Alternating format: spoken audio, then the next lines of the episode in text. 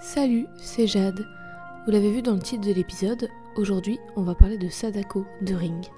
Oui oui, la meuf qui sort de la télé et qui fait peur là. Mais du coup, en parlant d'elle, on parle de plusieurs sujets très difficiles. Alors, avertissement, trigger warning, tout ce que vous voulez. On va parler de malédiction et de meurtre, assez classique pour un épisode d'Halloween, j'ai envie de dire. Mais surtout, on va parler de suicide, de viol et de transphobie. Alors si vous ne vous sentez pas d'écouter cet épisode, arrêtez d'écouter cet épisode et on se dit à la prochaine. Votre santé et votre bien-être sont bien plus importants qu'un podcast. Allez, bisous, joyeux Halloween et bientôt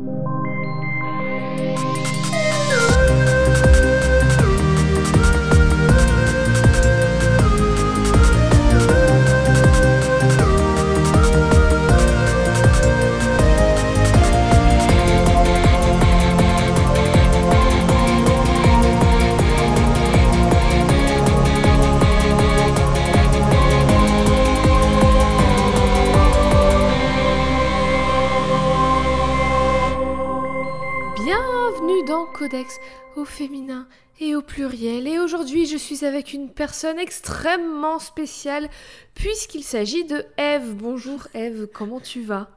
Je suis ravie d'être invitée pour la première Oh fois dans ce podcast. Merci Eh bien, pour je ton suis ravie de t'inviter. Ah. Comment ça va? Eh bien, ça va. Je suis malade, mais à part ça, ça va. suis malade. Donc, euh, vous aurez un épisode euh, parle... où je parle du nez. Voilà, euh, ce sera. ce C'est pas grave, c'est un épisode d'Halloween, grave. un épisode qui est censé faire peur. Du coup, t'as une Oui. voix qui fait un peu peur. C'est ça. Ouais, Ma voix est un peu question en parlant de peur. Ouais. Je t'ai même pas demandé si t'allais bien et tu poses ta question. Euh, J'ai peur parce que c'est l'épisode de la peur. Ah, J'ai choisi entre. C'est pas ça ma question, hein, mais j'ai deux questions. Du coup, choisis entre un ou deux. Et je te poserai une des deux questions.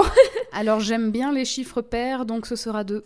Quel est le film d'horreur qui te fait le plus peur Le Bah, déjà, plus je- au monde. J'en regarde pas, mais surtout. Et, et j'ai pas dit que t'as regardé. J'ai dit quel est le film d'horreur qui te fait le plus peur. Euh, Avec ma maigre connaissance, en vrai, je pense que. Je pense qu'il y en a deux, mais il y en a un, je sais que c'est la réponse d'aujourd'hui, donc je vais dire l'autre. Euh, l'autre, c'est Chucky en fait. C'est Oh Poupax. Voilà, les Poupax, Alors- on avait dit non hein, la dernière fois, souvenez-vous Dans l'épisode sur Paprika, on a dit non aux Poupax. Je dis non au Poupax tout le temps, sauf quand c'est Barbie. Mais alors, figure-toi que dans un autre podcast, j'en ai parlé très récemment, il y a une série Chucky en ce moment qui est euh, la suite de, de la franchise. Enfin, c'est dans la franchise, c'est avait- la suite des films Chucky. On en avait Et- besoin. Et mais je t'assure que c'est trop drôle, c'est super kitsch, ça fait pas peur du tout. C'est elle est trop cool, elle est trop cool. Donc voilà, Tiens jamais donc. de ma vie je ne regarderai un film Chucky, mais cette série est très drôle et très kitsch et très campy et j'aime beaucoup. D'accord. Est-ce que, parce que tu as dit que l'autre film d'horreur qui te faisait le plus peur était peut-être la réponse hmm, du personnage qu'on va traiter aujourd'hui, est-ce que tu peux nous rappeler les indices, s'il te plaît? Oui, bien sûr. J'étais pas du tout en train de les chercher. Alors, parce que j'ai une excellente mémoire, les indices Mhm. sont au nombre de deux cette Mhm. semaine. Mhm. Et euh, ils sont pas très euh, rassurants, si vous voulez mon avis, parce que évidemment ils sont très très très évidents. Le premier est un mannequin. Déjà, je- voilà, on a dit non au Poupax, déjà elle nous Désolée, j'ai pas trouvé d'autres euh, photos. Donc un mannequin, euh, un, un mannequin, voilà, euh, pas un mannequin vivant, hein, bien entendu, un mannequin de présentation de vêtements. Et ce mannequin porte une très longue robe Voilà. blanche. C'est parce que c'est la robe qui est importante, pas le mannequin. Tout à fait. Et le deuxième indice est une, une VHS. Une cassette cassette K et le chiffre 7, bien entendu, parce qu'en France, on a la flemme d'écrire cassette en entier. K7. Voilà, K7 Exactement. plus loin. Est-ce que tu saurais qui se cache derrière cette devinette? Alors, oui. je, je- ça se trouve, je vais me viander royalement et dans ce cas-là, je bah, pense pas que tu oh, Non, mais alors franchement, là, c'est évident. C'est des, des indices très simples que tu nous as offerts. Mhm. Donc, merci à toi. Euh, Serait-ce Sadako de The Ring? Oui, parce que qui dit épisode d'Halloween dit épisode qui fait peur et personnage Ah. d'un film qui fait peur et d'autres pas que d'un film d'ailleurs. Aujourd'hui, on va parler de Sadako Yamamura, la meuf fantôme dans le puits, puis dans la VHS, puis dans la télé, puis peut-être sur Internet maintenant dans votre podcast Peut-être dans ce podcast même. Peut-être que si vous écoutez ce podcast, dans 7 jours, vous serez décédé. Oh non, oui. oh non, faut pas souhaiter la mort des gens comme ça. Et j'ai une anecdote. Allez, je commence direct. Allez. J'ai une anecdote. Lors de ma première année d'études, j'étais dans une école d'art Mhm. et euh, il se trouve que mon école d'art était assez cool pour ça, c'est que on avait des donc on avait la classique photo de classe de toutes les classes, donc il y avait des classes de lycée et des classes d'études sup. Et il y avait des thèmes chaque année. Et le thème Oh, de l'année où je suis arrivée, c'était un thème très vaste qui est le thème cinéma. Ah Sachez que Aïe, aïe, je dans, chaque classe, on devait choisir du coup un sous-thème pour essayer de se spécialiser et faire quelque chose de varié. Donc euh, on a eu des, des promos qui ont choisi de faire les Oscars, donc ils étaient tous en costume, super. Mais nous, bah ouais, Pas Mais de nous. Par contre, c'était littéralement le bal des monstres parce que notre thème Ah. c'était les méchants et les méchantes du cinéma. Bah, c'est trop bien. Et je vous le donne en mille, je me suis cosplayée en Sadako. et Alors là. alors, il était quand même incroyable parce que j'ai fait quasi que de la récup. Et bah oui, euh, en même temps, c'est pas compliqué comme voilà, j'ai emprunté une perruque, j'ai emprunté une robe, j'ai emprunté le make-up pour me blanchir la peau, j'ai marché pieds nus dans tout l'établissement pour aller faire ma photo de classe et je marchais à peu près comme elle, donc je peux vous dire que j'ai terrorisé énormément de gens et j'en suis navrée aujourd'hui. Je vois quelqu'un, je vois une Sadako comme ça dans In the Wild en public, je, je hurle. Mais Ouais. est-ce qu'elle est vraiment si méchante que ça? Oui, mais ah, elle est plus complexe que ça. Et c'est marrant Mhm. que tu par- que tu nous racontes une anecdote comme ça des beautés parce que alors vous l'avez sûrement entendu avant que l'épisode commence, mais au cas où je reprécise, c'est l'épisode au 1000 trigger warning, c'est encore pire que l'année dernière où on a parlé de Danny de Midsommar. Accrochez-vous ou, ou vous accrochez pas justement et arrêtez cet épisode pour pas vous faire du mal. Au cas où, je vais rappeler, on va parler bah, déjà de meurtre et de malédiction et de trucs d'horreur qui font peur, mais aussi on va parler de suicide, de viol et de transphobie. Donc euh, voilà, vous êtes prévenus si vous vous sentez pas d'écouter tout ça. Arrêtez l'épisode immédiatement et on se dit à bientôt. Un Et aussi- épisode vraiment aussi fun à écouter qu'à enregistrer, hein, je vous le dis, parce que Voilà. je pense que nous, on va vraiment pas se marrer du tout. Et si jamais Eve, toi ou moi avons besoin d'une pause, on fait une pause et on parle de peu importe, de quoi que ce soit d'autre, juste pour se changer les idées, les idées pendant un moment. Très bien, alors je propose, euh, je propose d'autres anecdotes euh, plus tard euh, au sujet de ce bal des monstres, parce que j'en ai quelques-unes. Ah, ça me fait plaisir. Justement, tu disais que un des deux films d'horreur qui te faisait le plus peur était donc Ring. Ring, Oui. le film duquel provient Sadako. C'est quoi ton rapport à Ring? Est-ce que tu, tu l'as vu quand? Euh, Est-ce que tu avais peur avant de le voir? Je l'ai pas vu? vu. Je l'ai- en fait, je ne l'ai pas vu. Je me suis toujours refusée à le voir en Mhm. entier. Mais je connais, euh, je, bah, je- connais la scène iconique de la sortie de la télé, quoi. Mm, oh. Euh, et, euh, et un peu quelques tenants et aboutissants, mais ça s'arrête là. Mais c'est vrai que rien que cette scène-là m'a terrorisé, Terrifiée. m'a terrorisé. Donc du coup, euh, voilà. Et j'ai vraiment pris plaisir à me cosplayer en, en Sadako. C'est quelle idée. Mais pareil, mais- en vrai, j'avais jamais vu Ring ou The Ring, le remake Mhm. américain, avant d'étudier le cinéma d'horreur en études sup, en fait. Mais je l'ai jamais vu parce que j'étais terrifiée à l'idée, au concept, au pitch du truc. Ça me terrifiait. Et à tel point que, comme toi, je, je connaissais les, les- les tenants et les aboutissants et vite fait le pitch du film. Je n'avais jamais vu le film. J'étais terrorisée par la neige sur la télé. Tu sais, le tch- Oui. et encore aujourd'hui, ça me fait très peur à cause de Ring, alors que je l'avais jamais vu. Et tout ce Mm. que je savais, c'était le truc de la cassette, la vidéo chelou, la télé qui fait tch et tu meurs sept jours après, et la meuf euh, qui sort de la télé, c'est tout ce que je savais. Et ça me, Mm. Oh, ça m'effrayait, ça m'effrayait, et je me disais non, jamais je regarde ce film. Et puis finalement, je l'ai vu quelques années, enfin il y a quelques années pour les cours, en cours, en amphi, et je confirme, j'étais terrorisée, j'ai hurlé dans l'amphi. Voilà, tout simplement. Euh, à noter que aussi ce qui me, enfin là maintenant avec du, du- un tout petit peu de recul, pas des masses de recul puisque ça fait pas si longtemps qu'on parle, ça suffit maintenant. Euh, c'est aussi la partie malédiction Ouais. qui me fait. En fait, je pense que c'est vraiment ça aussi qui me fait beaucoup plus peur. Parce que j'ai. Je me souviens plus du nom du film, mais c'était un genre de film slash téléfilm qui était passé à la télé il y a très longtemps et que j'avais regardé parce que c'était un peu cool de regarder des films d'horreur et, euh, du coup. Ring, je voulais vraiment pas le regarder, mais donc celui-là, je l'ai regardé et c'était encore un film, un film justement avec, euh, avec un fantôme euh, bah, plutôt issu du Japon, avec les, Je- mêmes, les mêmes caractéristiques, donc les cheveux noirs très longs, la Je peau très que- blanche. Et, je, et c'était une malédiction. Et en Uh-huh. fait, vraiment, ça, ça bah, en fait, c'est le, le, le fait que la malédiction, on t'implique dans l'histoire que peut-être elle peut se poursuivre vers toi. Et en fait, c'est ça qui me- qui m'empêche complètement de dormir, tout comme dans le folklore japonais que j'ai quand même que j'ai quand même étudié pendant quelques années.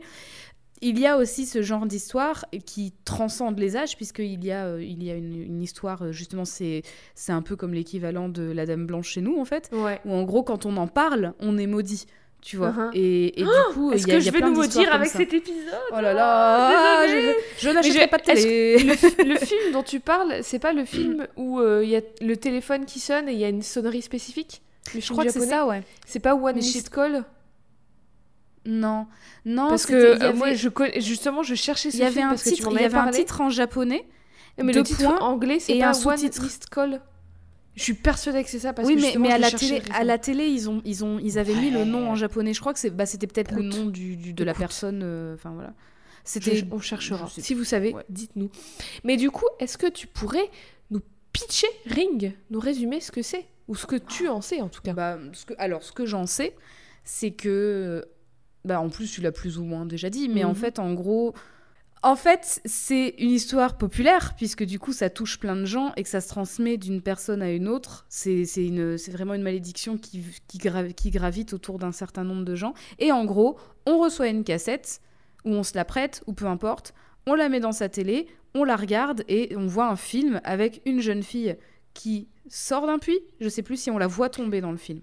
Euh, on, on voit juste le puits dans la Je crois vidéo. voit, on voit le puits, il se passe rien pendant un moment. Elle, On voit plein de moment, on la, choses, on la voit sortir. la on la... Ah oui, bon, bah, je, va en tu vois, parler. je, je me souviens vraiment de, je me souviens vraiment juste du moment où tu vois le puits, il y a Ouais. personne, et puis tu la vois sortir. Oh. Elle sort du puits, tu te dis ok, et puis elle se rapproche, elle se rapproche, elle se rapproche, et elle ok. sort de ta télé, du, vraiment comme, euh, comme elle sort du puits, et du coup, bah, c'est toi sa victime, quoi. C'est pas exactement comme ça que ça se passe, mais oui, en gros, tu regardes une vidéo un peu chelou, on dirait un chien andalou de Buñuel. Ton téléphone il sonne. et 7 jours après, si tu vous n'êtes pas cinéphile, tant pis pour vous. hein. Bah écoutez, si vous voulez pas regarder Ring, googlez, enfin regardez un chien andalou de Buñuel et Dali, et voilà, c'est pareil, sans la malédiction. en France, on connaît surtout le film Ring de 98, donc le film japonais de Hideo Nakata, et le remake US The Ring de 2002 de Gore Ver- Verbinski, et peut-être aussi quelques-uns des autres films, parce qu'il y en a eu pas mal, dont la version coréenne de 1999 qui s'appelle The Ring Virus, qui apparemment est la version la plus fidèle au roman, dans laquelle Sadako est interprétée par une actrice coréenne dont on a déjà parlé. Elle est interprétée par Duna B. Mais attends, elle avait quel âge? En 99 Elle était assez jeune. Bah ouais, elle devait Elle être euh, assez super jeune. jeune. Je ne C'était un, des- un premiers, un des premiers films de sa carrière, non? Sûrement, sûrement. Mais à la base, Ring, c'est un roman, je l'ai dit, de 1991 de l'auteur Koji Suzuki. Alors forcément, inévitablement, la Sadako des films est différente de la Sadako originelle du canon de base créé par le créateur de base dans sa série de romans d'horreur de base. Et même si je vais forcément un petit peu parler de la Sadako des films, je vais surtout me concentrer sur la Sadako originale. Donc t'as lu le livre? J'ai lu le livre. Et Oh là oui, j'ai lu un livre de tellement de mal pour, pour 300 Codex, vous avez pages. L'une des choses les plus importantes à savoir est que même si son histoire et qui elle est change selon les continuités, dans tous les cas, Sadako est une jeune femme qui est morte et qui est désormais un esprit vengeur. Mais comment est-ce qu'elle en est arrivée là? C'est qui vraiment Sadako? Bah oui, qui que c'est Sadako? Qui que c'est-il? Qui que c'est Sadako. Yamamura est née à Sa- Sajikiji sur l'île d'Izu Oshima et elle est la fille de Shizuko Yamamura et du docteur Eiyachiro Ikuma, un assistant de professeur en psychiatrie. Ah, donc elle a le nom de famille de sa mère. Mhm. Dans le film japonais, le premier film, son père est différent et c'est même supposé qu'il serait directement un démon de l'océan.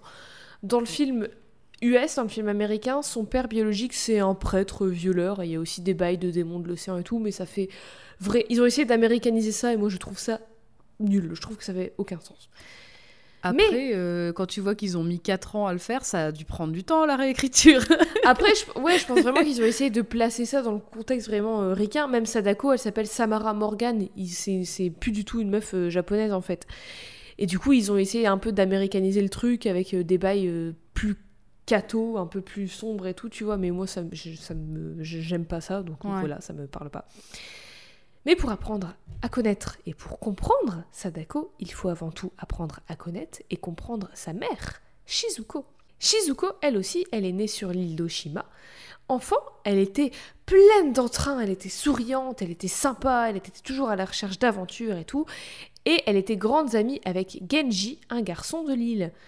Lui, Genji, raconte qu'elle a changé du tout au tout à ses 21 ans lors d'une nuit de pleine lune où elle a trouvé une statuette ascétique.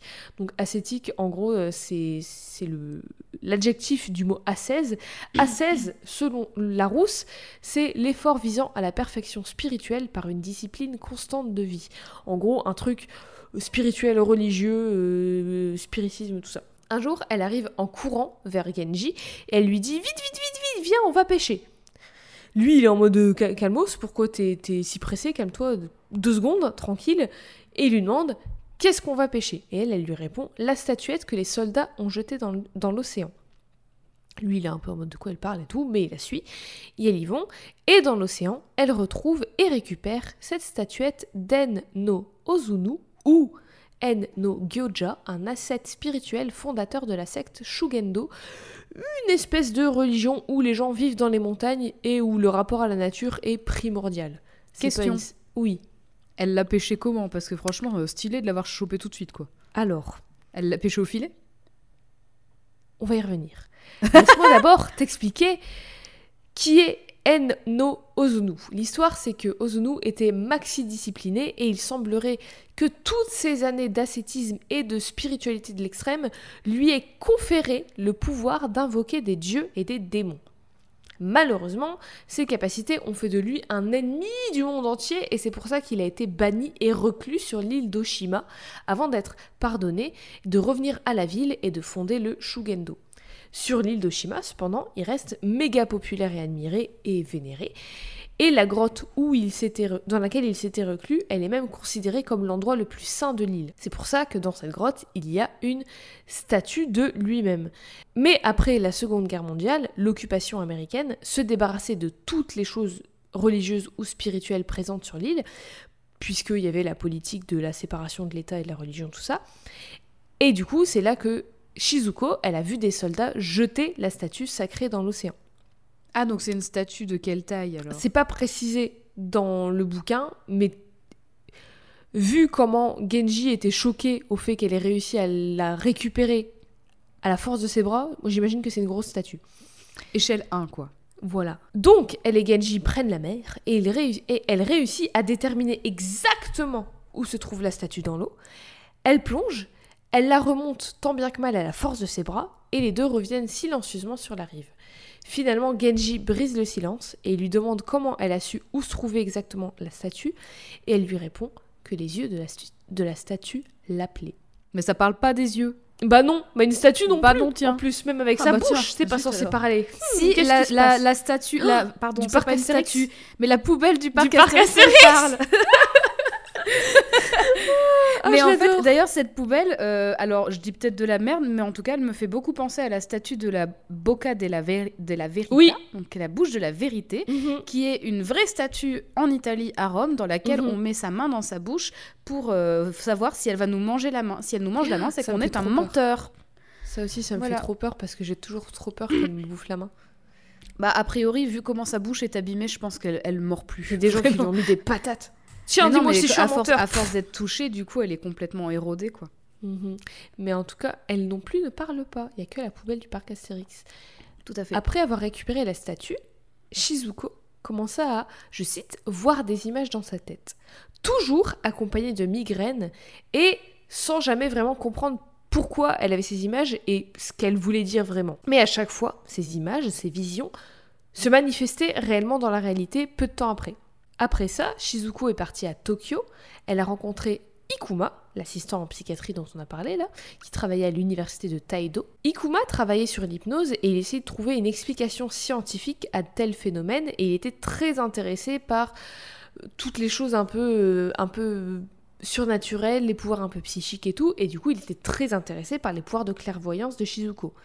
Très vite, du coup, son sujet de recherche, il changea un petit peu, et au lieu de chercher des explications scientifiques concrètes à des phénomènes paranormaux, il se plongea juste entièrement dans l'étude du paranormal en tant que tel, avec Shizuko comme, su- comme sujet de recherche. Et très vite, tu t'en doutes bien, les deux formèrent une relation malgré le fait qu'Ikuma ait déjà une famille.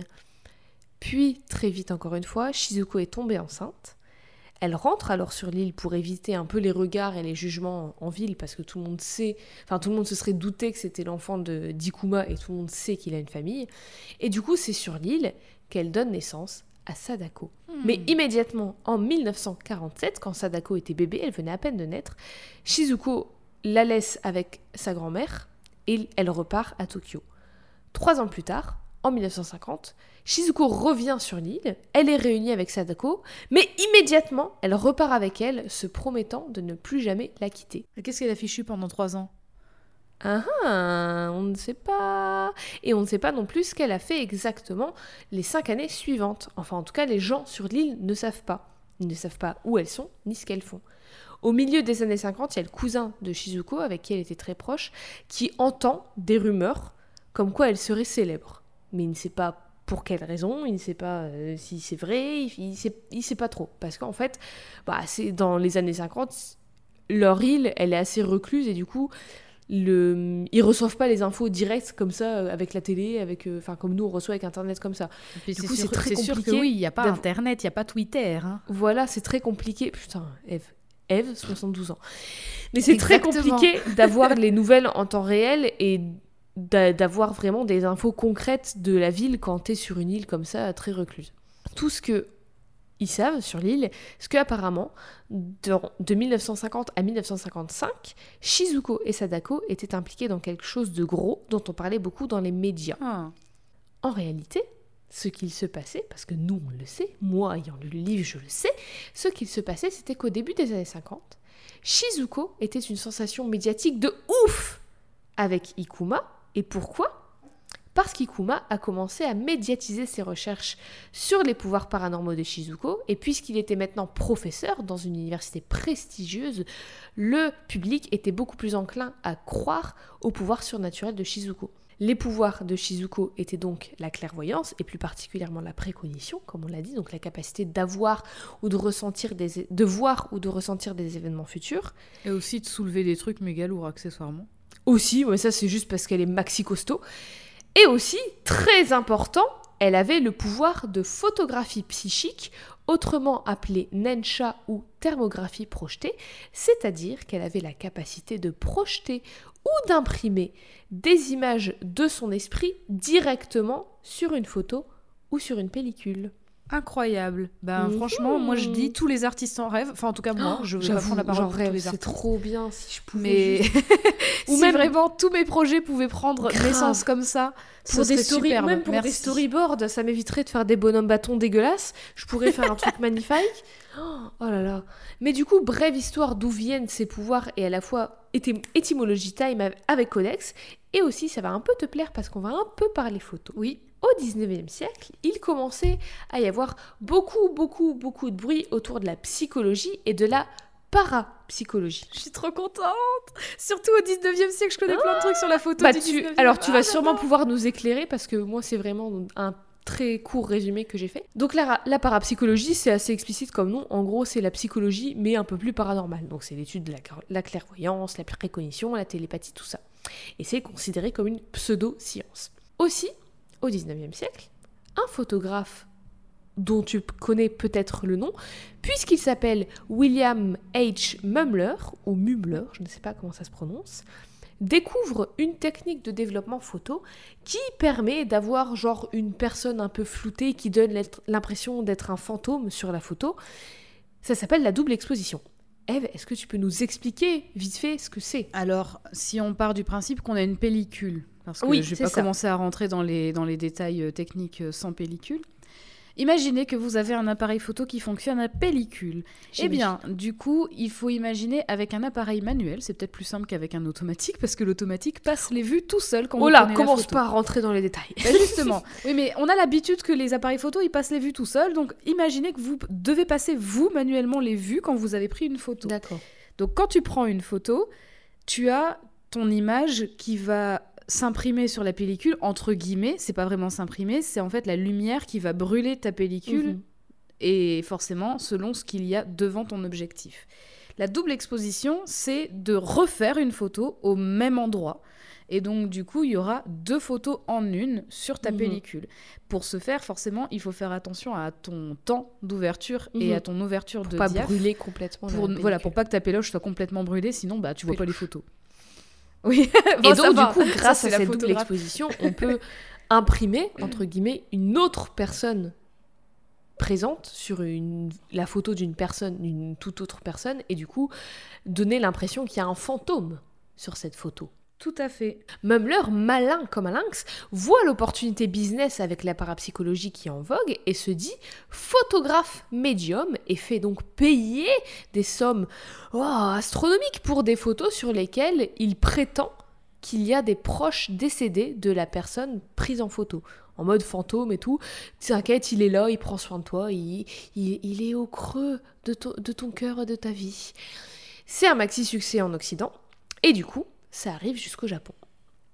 Au Japon, un gars du nom de Fukurai, un assistant professeur en psychologie à l'université, tiens, donc, qui était fasciné par le surnaturel, tiens donc, et donc par tous les autres trucs psychiques, tout ça, s'intéresse donc à, un peu à ça. Pour la faire courte, ce gars a utilisé plusieurs femmes comme expérience, comme cobaye, femmes reconnues comme médium à l'époque. L'une d'entre elles s'appelait, tenez-vous bien, Shizuko Mifune, ah bah et avec elle, il fit plusieurs démonstrations publiques de ses pouvoirs. Mais elle était très très très très décriée par les médias et était traitée de charlatan en gros. C'était genre, ah, c'est une fraude, c'est du mytho. Du coup, à cause de ça, peu de temps après ces démonstrations publiques, Shizuko mit fin à ses jours. Fukurai, lui, continue, continue son truc, il en a rien à foutre. Il engagea une médium du nom d'Ikuko Nagao, retenez bien le nom de Nagao, qui, elle aussi, à cause de la critique et de, du, à cause du fait qu'elle se fasse utiliser comme un cobaye aussi, j'imagine, mit fin à ses jours peu de temps après. Encore une très bonne preuve qu'un homme s'attire tous les mérites de meufs qui, en fait, bah finissent par mettre fin à leur jour à cause de la pression. On va, en parler tout le long de l'épisode, mais que bah, il les utilisait comme des objets, quoi. C'est voilà. Lui, il continue d'ailleurs de faire ça et il travailla entre très gros guillemets ensuite avec une jeune femme nommée Sadako Takahashi. Apparemment, Sadako Takahashi avait le pouvoir d'imprimer ses pensées sur des photos. Un peu comme le photographe charlatan, là, le faisait avec sa double exposition. Hmm, tout se recoupe, c'est bizarre, tout ça. Tout à fait. Et c'est alors que cette capacité se fit appeler Nensha, N-E-N-S-H-A. Et Fukurai, là, le, pas encore psy euh, qui euh, fait genre qu'il est un psy, il se frotte les mains d'excitation parce qu'il voit l'opportunité bise et il écrit un livre qui s'appelle Clairvoyance and Thoughtography sur toutes ses occurrences et sur tout son travail avec toutes ces meufs avec qui il a travaillé. Est-ce qu'il l'a écrit en anglais? Non, ça c'est le, titre anglais. Il me semble. Alors je tiens à dire que la, traduction, la traduction est exceptionnelle. Enfin, thoughtography, c'est le meilleur jeu de mots bah, qu'on puisse faire, je pense. Non, mais thoughtography, en fait, c'est le nom anglais du Nensha. C'est beaucoup trop bien. C'est la traduction. Uh-huh. le, mot fonctionne trop bien. Et ça a été aussi traduit en français d'ailleurs. Malheureusement pour lui, enfin, et heureusement pour nous, j'ai envie de dire, il est jamais pris au sérieux. Son livre, il est décrit comme un truc pas du tout scientifique. Il est vraiment rabaissé, mais plus bactère. Sadako, du coup, se barre. Elle retourne dans sa ville natale et Fukurai démissionne. Shizuko et Sadako sont donc clairement basés sur ces meufs. Et aussi, du coup, j'en profite pour parler du prénom Etymology Time avec Codex. Sadako en japonais signifie enfant chaste. Sada signifie chaste et Ko signifie enfant. Ko, c'est toujours enfant dans les prénoms. De votre tête. Tu voulais dire un truc? Oui, bah oui, du coup, en fait, au 19e siècle, on avait une passion pour l'occulte euh, mhm. dans, plein de choses. Hein, dans, oui. En fait, dans tout ce qui s'enregistrait, notamment. Par mhm. exemple, la photographie, donc le, fait d'imprimer, euh, enfin, de faire des tirages photographiques par la pensée.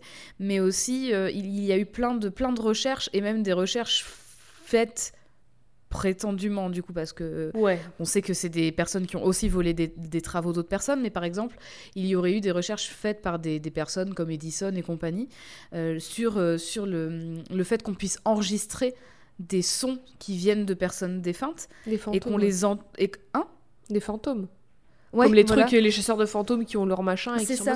mais que par contre, on l'enregistre sur un, sur, sur un, sur un support et qu'on peut l'écouter, quoi. Et donc oui, en fait, justement, il y, a, il, y avait cette croyance que autour de nous, donc on appelait ça l'éther, et l'éther, mhm. c'était un genre justement de...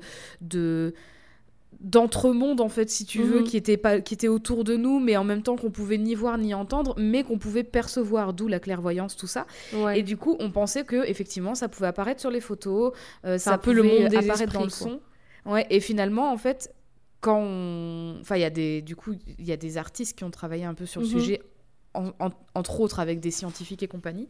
Et du coup, bah, on peut complètement trouver la... quelques réponses à ça, c'est que aujourd'hui on connaît bien les ondes électromagnétiques, les ondes hertziennes, et en fait ça marche pour pas mal de ces théories-là mhm. en fait. Ouais, bah Donc c'est trop intéressant, c'est super. Et mhm. aussi à noter que euh, la, la, la vibe, non, c'est pas la vibe, si, la, enfin, la, la fame en fait des photographies double exposition, photographie avec un fantôme à côté de toi, machin, ça s'ancre aussi dans un, ça aussi dans un, une fascination et un, un, usage de la photographie qui était vraiment normal au 19e siècle, c'était de se prendre en photo avec des défunts aussi. Donc du coup, on... genre le corps de la personne morte? Exactement. Et oh. c'était tout à fait normal. En fait, on se, on se questionnait pas la question. T'es à l'enterrement avec le, le, cercueil ouvert et t'es en mode moi avec grand-père. Non, c'est encore pire que ça. C'est-à-dire que c'est pas dans le cercueil ou quoi, c'est que la personne défunte est mise en scène comme si elle était en vie dans la ah, photo de famille. horrible. Donc du oh. coup, il y a plein de photos du 19e ça me fait où si tu regardes bien.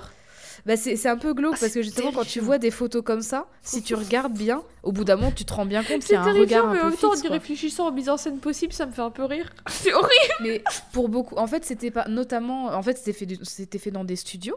Et parce que la photographie à l'époque, pour faire des photos de famille et tout, tu les faisais en studio, puisque mhm. c'était extrêmement cher.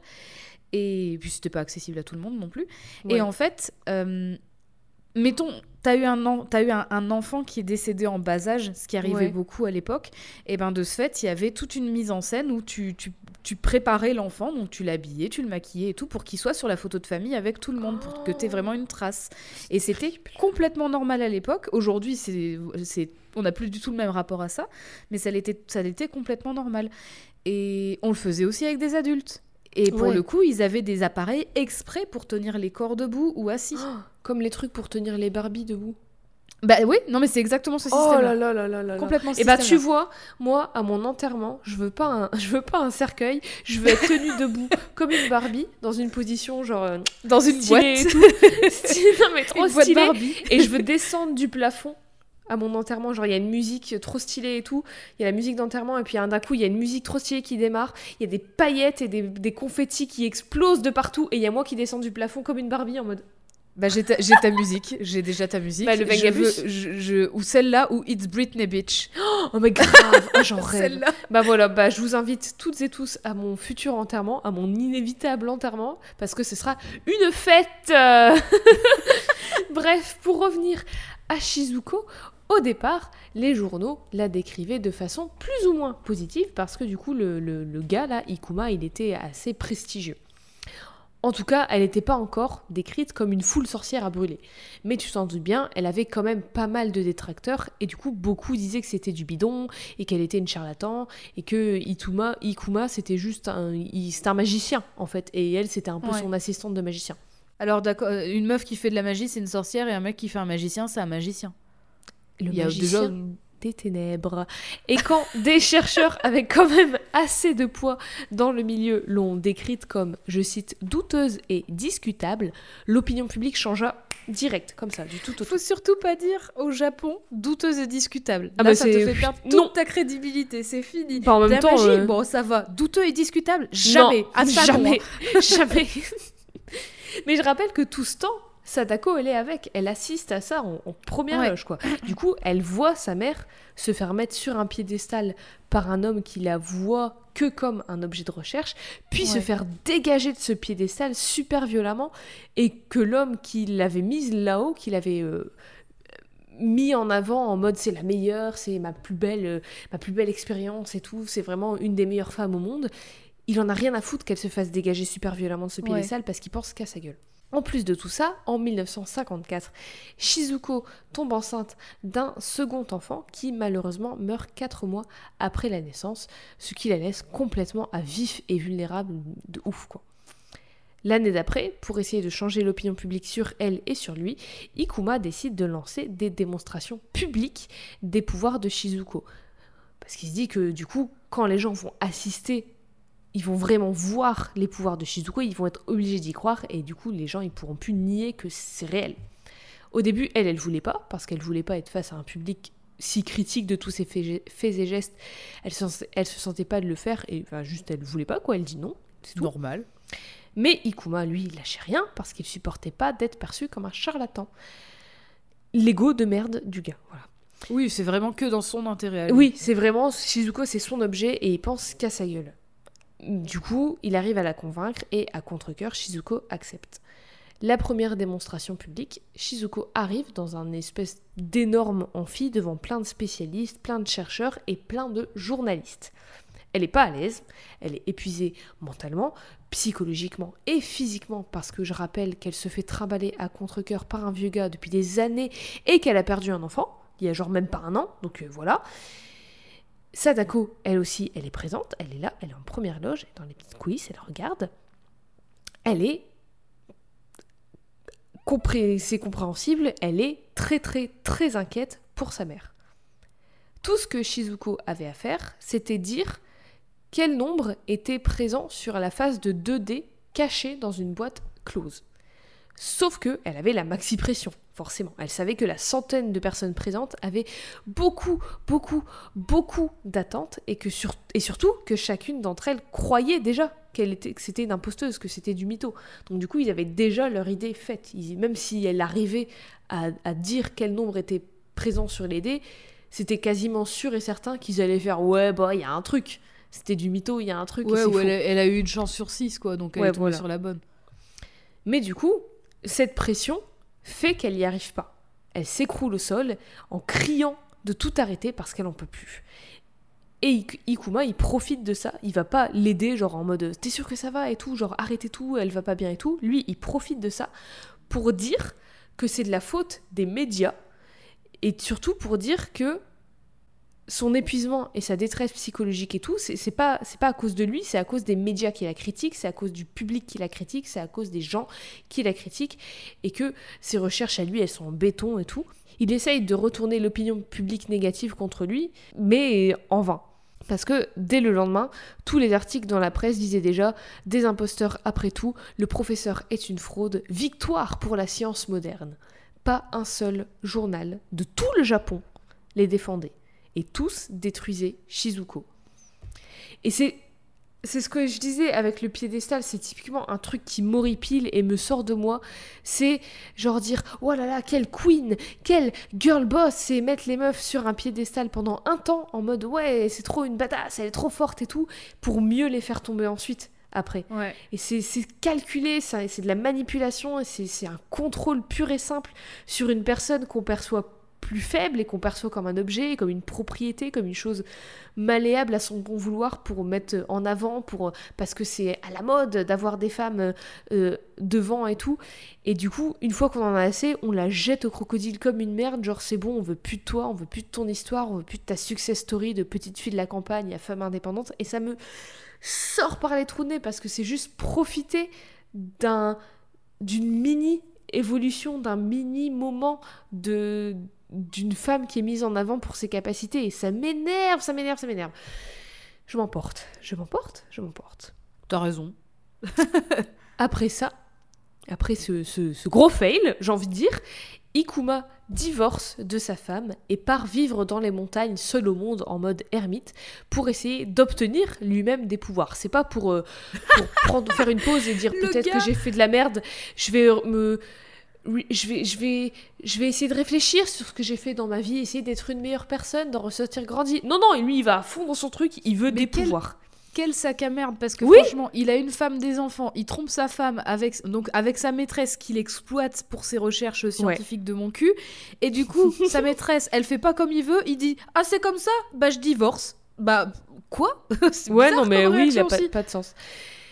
Du coup, il essaye d'avoir de lui-même des pouvoirs, sauf que tout ce qu'il obtient, c'est la tuberculose Eh ben oui ah bah, Bravo La tuberculose est aussi un brin de folie, parce qu'il devient un peu zigouagouin, et du coup il se fait interner dans un sanatorium à Kone.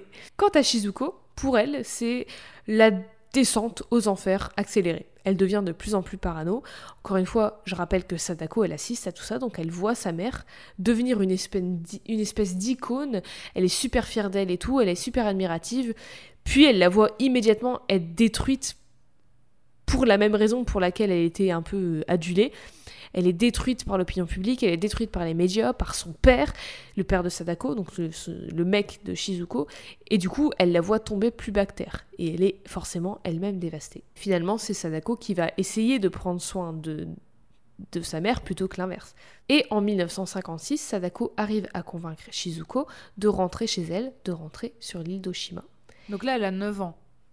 Elle est en 37 Oui, grosso Non, elle est née en, 47. Ouais, elle est née un peu après 47, il me semble. Donc elle a 9 ans, en gros. Shizuko revient sur l'île avec Sadako, mais forcément, elle n'est plus la même. Elle a l'air complètement vide, elle a l'air complètement malade, elle, a... elle est comme un fantôme, c'est plus du tout elle-même, elle est comme une, une coquille vide, en fait. Elle ne répond à aucune question de son cousin ou de qui que ce soit sur ce qui s'est passé sur ces cinq années. Elle est totalement renfermée sur elle-même, elle semble totalement vide elle n'a pas envie d'être là, pas forcément pas envie d'être sur l'île, mais juste elle n'a pas envie d'être là tout court en fait. Et du coup, un jour, toujours sans rien dire et sans avoir prévenu, sans avoir rien dit, Shizuko, 31 ans, monte tout en haut du mont Miyara, un volcan, et se jette dedans. Je pense que c'est l'occasion. C'est le temps pour une petite anecdote? Bah justement, bah une petite anecdote sur le volcan qui est pas forcément fun. Mais voilà, ce volcan, il est surnommé le volcan des amoureux, car c'est dans son cratère que se jettent, selon la légende, les amoureux malheureux. Mais alors, ce volcan est devenu un des lieux les plus populaires pour les suicides au Japon, mais du coup, les autorités ont finalement érigé une clôture pour euh, que les gens arrêtent de sauter dedans. Parce que voilà. Oui. Et dans les films. C'est ça. dans les films japonais, le volcan, le mont Miyara est la maison de Godzilla. Voilà, voilà. Oh. Est-ce que Eve, tu aurais peut-être une anecdote un peu plus fun que le volcan des amoureux des suicides Oui. Alors sachez que dans ma dans mes pérégrinations en tant que Sadako, oh. où j'ai fait peur à tous mes camarades de, promo et euh, de, de d'école, du coup. Sachez que du coup, je n'étais pas la seule méchante un peu stylée. J'avais une ah. super bonne copine que je salue, qui elle s'était déguisée en Lestat le vampire. Ah, et sachez que c'était un Lestat très moderne parce que elle, elle a pas, elle a pas pris de perruque. Elle, elle avait les cheveux rose fuchsia. Donc du coup, tu avais bah, Sadako qui faisait flipper tout le monde et t'avais Lestat qui faisait un petit peu rire tout le monde parce qu'elle était toute mignonne avec ses cheveux roses. voilà. Trop chou. moi, moi, j'adore ce, crossover. Euh, Sadako qui fait flipper et le Lestat bah, très très vampiresque, très J'ai encore une superbe très photo de théâtrale et tout avec ses cheveux roses. Ah moi j'adore.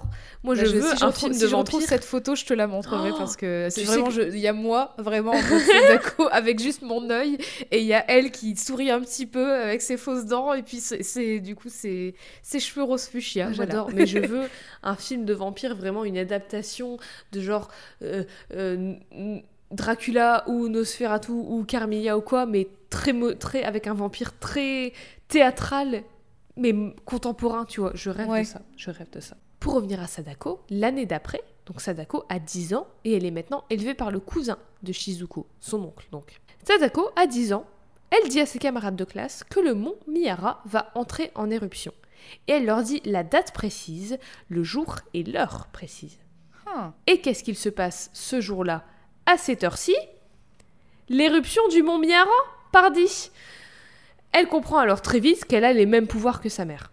Par contre, elle les déclenche vachement plus vite parce que sa mère c'était 21 ans et elle Ouais. c'est 10. Mais en fait, c'est parce que sa mère, ses pouvoirs se sont déclenchés grâce à cette statue.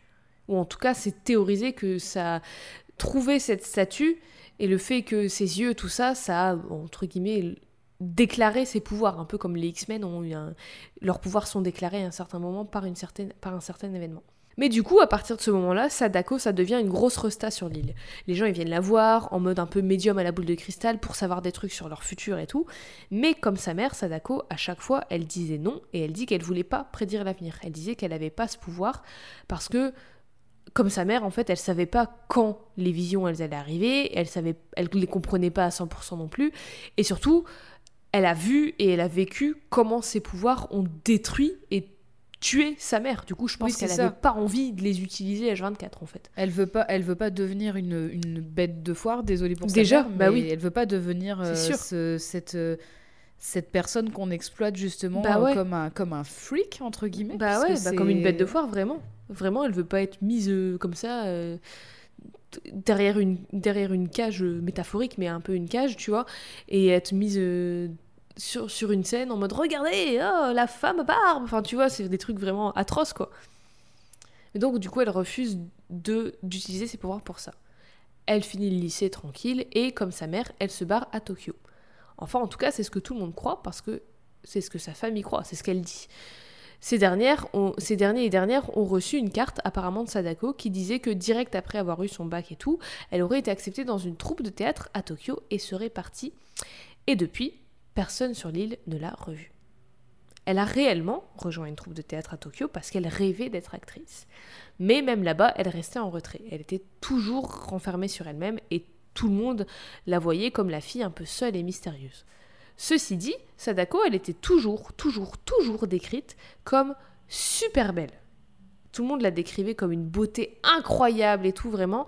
Et du coup, c'était encore plus bizarre pour eux de voir à quel point elle était introvertie, renfermée sur elle-même. Et, du coup, tout le monde la décrivait aussi comme toujours très étrange et inquiétante. Un jour, un de ses camarades de classe a remarqué quelque chose d'encore plus étrange et inquiétant chez Sadako. Elle semblait obnubilée par une vieille télé en noir et blanc. Elle fixait l'écran avec un léger sourire un peu triste, écran sur lequel il n'y avait que des vagues de pixels noirs et blancs de la neige avant de s'éteindre, quand le gars rentra dans la pièce. Il trouvait ça chelou, mais de chelou s'est passé à effrayant quand il s'est rendu compte que Sadako n'avait touché à aucun bouton ou quoi que ce soit pour éteindre la télé, et surtout quand il a remarqué que la télé en fait n'était pas branchée. Le Ah. gars, il savait pas trop quoi faire, du coup il en a parlé au directeur de la troupe qui avait l'air fasciné par cette histoire et très sordidement fasciné par Sadako elle-même. Alors il dit au gars qu'il irait la voir pour, parler, pour lui parler, et l'élève dit après coup qu'il sentait que le gars était assez glauque, mais que bah il savait pas trop quoi faire, il trouvait ça un peu chelou et tout, et du coup voilà. Du coup le directeur de la troupe va voir Sadako le soir même, et le lendemain matin, il est arrivé en répétition tout pâle, tout silencieux. Il s'est assis, et soudainement, là, sur la chaise, son cœur s'est arrêté et il est mort. Juste après, Sadako quitta la troupe. Mais où est-elle allée? Tu me demanderas. Bah oui, où ça? Où est-ce qu'elle est allée? Eh bien, sans savoir trop quoi faire, elle est partie retrouver quelque chose de familier, ou plutôt quelqu'un qui avait ne serait-ce qu'un petit lien de familiarité avec elle, et elle est partie voir son père au sanatorium d'Akone. Si Son- vous son- êtes resté... Son père qui était zigouingouin, du coup. Oui. qui est Et là, elle a, zigouin. elle a quel âge, du coup? 17-18 ans? Euh, elle a fini le lycée, elle était dans une troupe de théâtre, donc elle est, elle est une jeune adulte, elle a 18, 20 ans, un truc du genre. Ok, d'accord. Si vous êtes resté jusqu'à ce moment de l'épisode malgré les avertissements et les trigger warnings, c'est maintenant que ça va devenir pas mal difficile et atroce, donc je vous laisse une dernière petite, petite chance d'arrêter l'épisode, parce que c'est là maintenant qu'on va parler de viol. Donc, Sadako est au sanatorium à Hakone pour visiter son père. Elle va lui rendre assez régulièrement visite, mais à chaque fois, elle passe pas beaucoup de temps avec lui et elle erre un peu dans le jardin de l'hôpital. Du coup, comme c'est des visites assez fréquentes, il y a un docteur qui commence à la remarquer et qui, à force, la reconnaît. Ce docteur, c'est le docteur Nagao. Est-ce que vous vous souvenez de ce nom? Moi, oui. C'était une des femmes cobayes de, du vieux gars, là, Fukurai, euh, pseudo-psychologue. Docteur Nagao, que j'appellerai la sombre merde qui mérite pas de vivre, un médecin généraliste et pédiatre. Vous comprendrez pourquoi je l'appelle comme ça. Cette sombre merde qui ne mérite pas de vivre, du coup, à ce moment-là, il commençait à déclarer les premiers symptômes de la variole. Par exemple, il avait des maxi-migraines. À force de voir Sadako errer dans le jardin de l'hôpital, au bout d'un moment, il va la voir pour discuter avec elle. Il discute de son père, de sa famille, etc. Mais Sadako, elle n'est pas très très bavarde, elle est toujours très renfermée sur, elle- sur elle-même. Ceci dit, il remarque qu'à chaque fois qu'il passe du temps avec elle, sa migraine disparaît et qu'à la place apparaît, je cite, une fièvre et un sentiment étrange d'excitation. Lui, Un sac à merde. comme tout le monde lorsqu'elle était vivante, trouvait Sadako vraiment magnifique, genre vraiment comme une poupée de porcelaine avec une peau blanche parfaitement lisse, des traits super fins, des cheveux très très noirs et toujours bien coiffés et tout. Il, il trouvait une certaine douceur à Sadako en fait. Cette sombre merde dit qu'il avait tellement chaud à cause de sa fièvre qu'un jour il proposa à Sadako d'aller marcher dans la forêt à l'ombre, là où il faisait frais. Et elle, insouciante, elle dit ok et elle le suit. Là, elle trouve une vieille maison abandonnée avec un puits à côté. Puits qui était visiblement plus utilisé depuis longtemps, puisque bah, la maison était abandonnée. Forcément, le puits, il n'allait pas être utilisé tout seul. Sadako, elle se dirige vers le puits pour regarder dedans, juste par curiosité, parce que voilà, il se balade. Et c'est à ce moment-là que la sombre merde, qui devrait même pas faire partie de l'ordre médical, en profita pour la mater, puis la toucher, puis la violer. Je vais pas m'étendre dessus parce que voilà, mais juste dans le livre, c'est décrit de façon très viscérale et très froide parce que c'est lui qui décrit en fait ce qu'il a fait et vraiment il le décrit de façon très clinique. C'est Oh. et c'est encore plus terrifiant en fait. Après avoir fini de commettre un crime absolument inhumain, cette sombre merde dont j'ai déjà oublié le prénom parce qu'il mérite pas d'avoir une identité, reprend ses esprits et a re ses yeux en face des trous et découvre que Sadako a, au niveau de son pubis, deux testicules. Parce que Sadako est intersexe. Alors, j'imagine, Eve, que tu sais ce que c'est l'intersexualité? Oui. Mais j'ai peur de dire des bêtises. Oui, voilà. J'ai pour- vraiment peur de dire des bêtises. Euh, Moi aussi d'ailleurs, donc euh, si je dis des choses où je fais des approximations, où je dis des erreurs, où j'utilise des termes désuets, désolé. Et si vous avez la foi, n'hésitez pas à me corriger, voire à m'engueuler, je suis tout oui. Mais pour celles et ceux qui ne savent pas, je vais essayer d'expliquer clairement et concisement. Sadako, dans le livre, elle est atteinte du syndrome d'insensibilité aux androgènes ou syndrome de Maurice. Et encore une fois, je sais pas si c'est encore des termes utilisés. J'imagine que le mot syndrome, c'est peut-être pas ouf. Le Mais livre, il tout- date de, de quand? 91 c'est ça? 91. Et c'est nommé comme ça dans le livre? Euh, oui, Ok, d'accord. Mais en tout cas, Sadako est de ce fait intersexe. Ça veut dire qu'elle a des caractéristiques sexuelles qui ne correspondent pas à ce qu'on perçoit être complètement féminin ou complètement masculin. Pour être un peu plus clair, j'ai été sortir la définition de l'ONU, qui je trouve est assez claire et nette, qui est les personnes intersexes sont nées avec des caractères sexuels, entre parenthèses, génitaux, gonadiques ou chromosomiques, qui ne correspondent pas aux définitions binaires type des corps masculins ou féminins. Le terme intersexe s'emploie pour décrire, décrire une large gamme de variations naturelles du corps. En ce qui concerne Sadako, elle a un génotype XY, habituellement associé au masculin, et un phénotype XX, habituellement associé au féminin. Ce qui veut dire que visuellement, elle a toutes les caractéristiques dites féminine et que son corps est en majorité développé avec des attributs dits féminins, genre elle a des seins et tout, elle a... tu la vois, tu dis c'est une femme. Et en même temps, elle a des chromosomes XY, ce qui signifie qu'elle a aussi des caractéristiques dites masculines, comme des testicules en l'occurrence, et pas d'utérus, d'utérus ni d'ovaire. Rappel, je rappelle que son nom, Sadako, signifie enfant chaste. Elle peut littéralement pas avoir d'enfant. L'intersexuation, c'est un large spectre. C'est ouh, spectre, fantôme, vous l'avez, c'est Halloween. Mais c'est un large spectre et il y a plein de variations et tout dedans. Et du coup, là, je parle du cas précis de Sadako et c'est absolument pas le cas de toutes les personnes intersexes. C'est vraiment, il y a plein de variations différentes. Et aussi, aussi, aussi, surtout, je dis absolument pas que pour être une femme, il faut avoir un utérus et des ovaires et la capacité de se reproduire. C'est juste comme ça que c'est défini médicalement pour comprendre le truc, quoi. D'ailleurs, Sadako, c'est une femme. C'est une femme intersexe et c'en est pas moins une femme. En tout cas, la sombre merde découvre ça et il voit au regard terrifié de Sadako qu'il est probablement la seule personne à le, savoir, ça d'elle en fait. Et elle avait raison d'être terrifiée, parce que connaître cette partie d'elle suffit au, au gars pour avoir l'irrépressible envie de la tuer. Dans le bouquin, il essaie de se justifier en disant que c'est de l'autodéfense parce qu'il était persuadé qu'elle allait le tuer pour avoir découvert son secret et tout. Mais moi, je... c'est un énorme tas de mensonges et de conneries. En tout cas, on sait toutes et tous que Sadako est désormais un fantôme, alors on sait toutes et tous que cet énorme tas de merde a assassiné Sadako. Il assassine Sadako, il la jette dans le puits et il y jette des pierres et de la terre pour essayer de la cacher parce qu'il, je cite, désirait la destruction de son corps. J'avais prévenu que c'était euh, Trigger Warning City cet épisode. Est-ce qu'il aurait dû se jeter lui-même dans le petit truc fun à raconter Allez, on change de sujet. Est-ce que t'as un truc à nous dire, Eve Alors c'est ma dernière anecdote euh, par rapport à ma photo de classe. T'inquiète, j'en ai d'autres. Ah oh, la photo de classe. En vrai, bah oui, non mais en vrai, c'est vrai qu'avec du recul, je me rends compte que je me souviens pas des déguisements de tout le monde, mais j'avais une camarade de promo que je salue aussi d'ailleurs, voilà que on est encore un peu resté en contact, euh, qui, elle, s'était déguisée en la momie.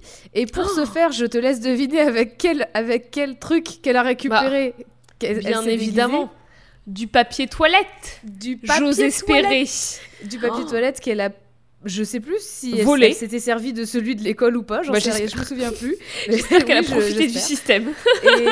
Mais ce qui était drôle, c'est que je rappelle que notre classe se trouvait à un endroit très lointain par rapport à l'école de l'endroit où on allait prendre notre photo. Et donc, du coup, elle a perdu quasi toutes ses bandelettes sur la route. Donc, c'était vraiment. c'était trop drôle parce que sur la. Plus un, monstre bah, de sur la... En fait, sur la photo finale, vraiment, on la voit clairement apparaître. On voit son t-shirt, on voit quelques petits quelques petits pans encore et du coup c'était trop elle avait juste un bout de PQ sur la chaussure c'est comme quand tu sors des toilettes vite fait. Je suis la momie. Et c'était ça qui faisait peur. Ah, ah merci pour cette anecdote qui nous fait un peu prendre l'air. Ah. bah du coup oui c'est comme son déguisement il a pris l'air aussi et ah bah, c'est elle surtout qui a pris l'air. Parce que elle était aérée comme les Geox. Voilà c'est tout pour moi. d'autres marques d'autres marques de chaussures. Kalenji voilà c'est bon. voilà.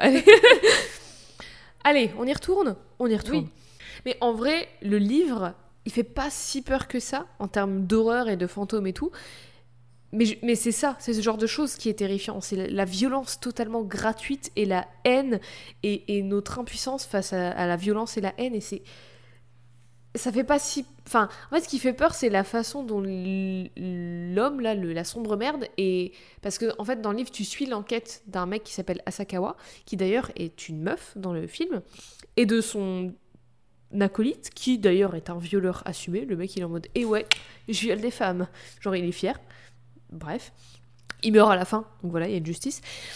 Mais euh, donc on suit en fait ces hommes et on vous, c'est eux qui décrivent tout ce qui se passe et du coup la façon dont ils décrivent des trucs atroces, c'est en la plupart du temps très factuel et moi ça me ça me ça me glaçait le sang. Genre quand le gars il raconte comment il a comment il a violé Sadako et comment il l'a tué j'étais en mode mais c'est terrible. T'as l'impression de lire un rapport d'autopsie quoi. C'est horrible. Oh, et la façon aussi la raison entre guillemets pour lesquelles elles sont tuées pour Shizuko la mère de Sadako c'était de la misogynie mélangée à la peur de de l'incompréhensible et de l'inconnu. Et pour Sadako c'est c'est ça plus de la transphobie ou de l'intersexphobie plus précisément parce que toutes les personnes intersexes ne se définissent pas comme transgenre, mais j'utilise le terme trans plus comme un terme parapluie. Et, de l'homophobie en plus parce que le, le, gars il avait la peur d'être perçu comme gay ou d'avoir une relation avec une personne du même sexe. Je dis sexe parce que la sombre merde voit Sadako comme un homme à cause de ses caractéristiques sexuelles et donc il voit pas vraiment son genre de femme, bref. C'est de la transmisogynie en fait. Voilà, Sadako, elle est morte d'un assassinat transphobe et c'est horrible et c'est atroce. Et je vais arrêter de ressasser à quel point c'est atroce parce que Eve s'est barrée. Mais parce que je pense aussi que c'est bon, on a compris. Désolée pour l'insistance sur ça. Je me suis pas, je me suis pas barrée, c'est juste mon chat qui essayait de faire tomber mon setup. Voilà, même lui, il en a marre. Il dit Jeanne, arrête Bref. vous vous souvenez aussi que j'ai dit que la sombre merde qui ne mérite pas d'avoir un prénom avait les symptômes de la variole? Tout simplement parce qu'en fait, il avait la variole. Et il était supposé être la dernière personne à l'avoir eu, et que depuis, sa mort, le virus s'était éteint. Mais c'est que supposé. Parce qu'en fait, lors de son enquête sur Sadako, le journaliste protagoniste du livre, là, il se demande si un virus peut vraiment être éteint genre à tout jamais. Parce que pour lui, un virus, ça trouve toujours un moyen de muter et, de continuer de survivre et de s'étendre et tout, notamment quand ça trouve des nouveaux hôtes ou quoi que ce soit. Et quand lui et Ryuji, la grosse merde qui l'accompagne, cherchent une réponse, quand ils font l'enquête, quand ils cherchent un responsable à la malédiction de Sadako, parce que c'est pour ça qu'ils enquêtent sur elle, ils se demandent si le diable n'est pas derrière tout ça, en argumentant que le diable c'est une idée qui prend plusieurs formes, comme notamment des virus comme la peste ou le virus du sida, du VIH, qui est défini comme un truc démoniaque à cette époque-là.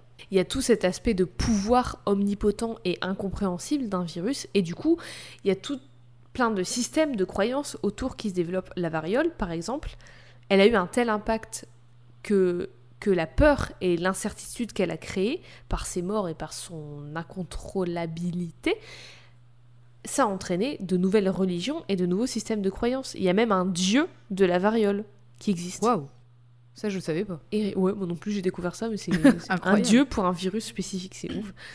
Et du coup, Asakawa et Ryuji se demandent si l'être humain, l'humanité, peut vraiment mettre fin à un dieu, en fait un virus. Si un virus est perçu comme un dieu ou un démon, est-ce que nous, êtres humains, pauvres êtres humains, on peut vraiment y mettre fin? Et en apprenant ce que le gros tas de merde du sanatorium a fait à Sadako, et après avoir cru pendant des années et des années que la variole était éteinte, ils ont une partie de leur réponse. Parce que le gars, en violant Sadako, il avait indubitablement transmis la variole à Sadako. Ceci dit, Sadako elle est morte juste après. Et logiquement, un virus sans hôte techniquement, ça meurt aussi. Mais c'était sans compter sur le pouvoir de Sadako de s'incarner d'une autre manière que physiquement. Parce que oui, vous vous souvenez, souvenez-vous des pouvoirs de Sadako semblables à ceux de sa mère. Elle avait les pouvoirs de clairvoyance, de précognition et tout ça, mais du coup elle avait aussi ce pouvoir de Nensha, de, photographie psychique projetée, la capacité d'imprimer des images de son esprit sur une pellicule. Mais puisqu'elle est morte, on se dit, bah c'est bon, on n'a plus à s'inquiéter de tout ça, on n'a plus à s'inquiéter des images qu'il y a dans son esprit. Sauf que justement, le truc c'est que son esprit, il n'est pas complètement mort. Parce que la Sadako fantôme qu'on connaît toutes, toutes et tous, la Sadako esprit vengeur qu'on connaît toutes et toutes, Eve, est-ce que tu sais ce que c'est cet esprit vengeur? Dans le folklore japonais bah, Il y en a 15 000. ah, ah oui, mais est-ce que tu sais duquel, duquel on parle précisément? Euh, Putain, cette femme habillée en blanc avec les cheveux oui, noirs. Mais oui, mais c'est est-ce que alors est-ce que ce serait pas Yuki Onna hmm. La femme de la neige. Non. Ah non, attends, non, c'est bon, pardon, c'est pas Yuki Onna, je crois que je l'ai. Est-ce que ce serait Oh putain, je veux pas prononcer son nom et je veux pas me faire maudire. je, je veux parler quand bien de vous, voilà. Est-ce que ce serait pas Oiwa-san? C'est Oiwa-san. Putain. On parle combien de vous, Lady Oiwa? Parce que Et justement, c'est cette histoire-là. C'est cette non-rio. Est-ce que je le oh prononce bien? Ah, je ne sais pas. Oui, pas sûr. oui tu le prononces bien. Tu prononces bien. Et du coup, dans très vite fait, alors très vite fait, dans certaines croyances, dans le folklore japonais, un non-rio est un esprit vengeur. C'est un mauvais entre guillemets esprit qui attaque, voire tue dans le monde des vivants pour, vous avez compris, se venger. Je la fais assez courte, mais grosso modo, un Onryo, c'est un esprit qui n'est pas passé complètement de l'autre côté dans le monde des morts, puisqu'il est encore animé par un esprit et un besoin, un désir, pardon, et un besoin profond de se venger du mal qui lui a été fait. On remonte les premières histoires d'Onryo au 7-8e siècle, dans lequel la grande majorité de ces esprits sont des femmes. Pourquoi? On Parce que la société tiens, patriarcale, pardi Parce que c'est les premières à bouffer pas à cause, Bah, à parce cause de la violence des hommes. Exactement, ce sont des femmes qui ont souffert un max pendant leur vie, souffert aux mains de leur mari ou des hommes autour d'elles face à qui elles sont impuissantes pour X ou Y raison. Et du coup, dans leur mort, elles reprennent possession de leur pouvoir et d'elles-mêmes, et elles sont cette fois-ci puissantes et exercent leur vengeance. Et l'une des histoires les plus connues est celle de Lady Oiwa ou de Oiwa-san dans le Yotsuya, pardon, ou l'histoire du fantôme de Yotsuya une pièce de kabuki jouée pour la première fois en 1825. Eve, tu la connais cette histoire? Est-ce que tu pourrais, de mémoire, nous la raconter vite fait? De mémoire. La euh, pitcher vite fait? Ouais, de mémoire, ça va être chaud, je pense. je, Euh, je complète, Parce qu'en fait, je suis là. j'en- en fait, j'en avais. Le, pr- Je le truc, c'est que pendant, pendant un moment, bah, pour un projet artistique, j'avais fait pas mal de recherches là-dessus. Mhm. Et du Ah coup, je m'étais rense- bah oui, et je oui. m'étais renseignée sur pas mal de ces, de ces esprits. Et donc, euh, c'est possible que je mélange. Mais justement, dans mes souvenirs, Oyuwa-san, c'était. euh, Oh là là. Alors, attends. En Je fait, peux peut-être commencer, c'est si tu veux. une, c'est une, une, pas une, pas une- on- le, le féminin, le gentilhomme. c'est quoi? Bon, c'est une lady en fait. Oui, Et elle est mariée, à un, elle est mariée à un gentilhomme, si je ne dis pas Marie de un bêtises. samouraï. Je- un samouraï, voilà. Mhm. Un probablement maître bouchi, faudrait que je vérifie. Ah, dit, oh, on bah a- tiens, on en a parlait l'épisode dernier. Tout à fait. Et donc du coup, euh, bref, tout se passe bien jusqu'au jour où cet homme a une maîtresse. Oui, Et en fait, ce qui se passe, c'est que il peut pas trop trop divorcer comme il veut, puisqu'apparemment c'était un mariage plutôt arrangé ou je sais pas quoi. Ouais. Mais ce qu'il va faire, c'est qu'avec sa maîtresse, ils vont planifier quelque chose Mhm. et ils vont lui donner, euh, non, ils vont lui, ils vont saboter sa crème pour le visage Mhm. avec du poison. Et elle va mourir comme ça. Donc elle va être trompée et en plus assassinée. Et Alors fait, oui, elle mais va pas- elle va pas mourir comme ça. Alors en fait, du coup, il faut aussi noter que Oiwa-san, c'était une femme très belle, au teint cristallin, avec des longs cheveux noirs, très entretenus, mais est-ce que ça vous rappelle personne? Et Mhm. voilà, donc elle se fait défigurer par euh, la meuf euh, Oui. de son mec, Ah oui, je me souviens. oui. avant de se faire violer à la demande de son mari qui du coup veut plus d'elle, et de se faire tuer par son violeur. Et du coup, après ça, elle revient en tant qu'esprit pour se venger de tout ce petit monde. Et les similarités entre Oiwa et Sadako, bon, voilà, entre Oiwa et Shizuko aussi d'ailleurs, mais elles vont au-delà de juste, elles sont des esprits vengeurs. Déjà, physiquement, elles sont pareilles, comme grosso modo tous les Onryo femmes, en fait, elles sont très Ouais. pâles avec des longs cheveux noirs décoiffés et tout ça, et leur robe blanche dans laquelle elles ont été enterrées ou alors dans laquelle elles sont mortes.